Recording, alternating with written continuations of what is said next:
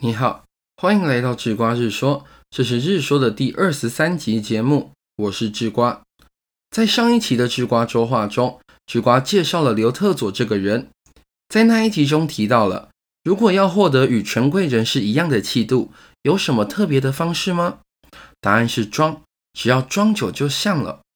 在周话中啊，用了刘特佐的种种行为来解释这个答案，但是智瓜相信，一定还是有人会有疑问。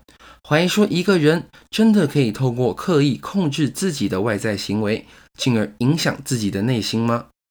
这个问题不只是智瓜的听众有，连世界上顶尖的社会学家、心理学家与脑神经科学家也都抱有着相同疑问。只不过他们研究的对象啊，不单单是刘特佐，而是想要研究整个智人种族，研究人类的大脑究竟会不会被身体的行为所影响。而顶尖科学家研究出来的结果，也许会让你大开眼界。他们的答案是会，身体的外在行为真的会影响大脑的认知。外在行为影响大脑认知的说法，在行为经济学或是冷读术中，也都有一定程度的应用。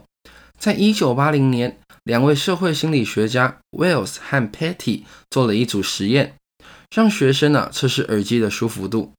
实验的操纵过程呢，是将七十三位参与实验的学生随机的分成三组，并且要求这三组学生呢，在听音乐的过程中做不同的动作。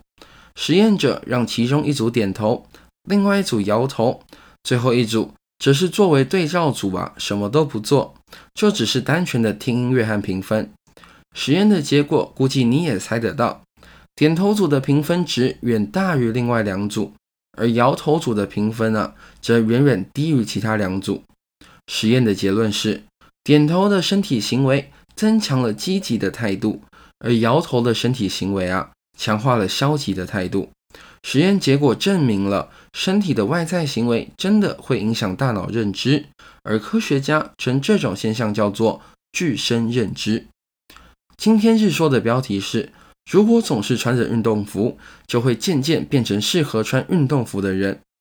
这句话是罗兰说的，就是在昨天的日说中介绍的日本第一男公关。罗兰说啊，在几年前的新年时，他回了老家一趟，与家人一起度过的那段时间，他非常享受。但现在回想起来，却觉得毛骨悚然。在过年期间，罗兰有将近五天没有好好整理头发。没有穿上夹克，只是悠闲地穿着运动服度过假期。但当假期结束之后啊，罗兰像平常一样穿上了上班用的晚宴服，却总觉得哪里怪怪的，就好像拍照没有对好焦距一样，有点模糊不清。脸上似乎也没有了霸气。与其说是穿着西装，不如说像是被西装给穿着。罗兰就下了一个结论。在他邋遢的穿着运动服度过假期的这段期间，不知不觉啊，他就已经变成适合穿运动服的男人了。所以啊，如果外在行为会影响大脑认知，甚至是会影响到整个人的气度的话，那随时维持自己的仪态就是个重点，而且必须花费心思去处理的事情。如果你想成为一个有自信，或是幽默开朗，或是气质高雅的人的话，就先身体力行的去做对应的行为吧，就算是装的也好，就算装的时间总是断断续续的也好，只要装久了，就是真的了。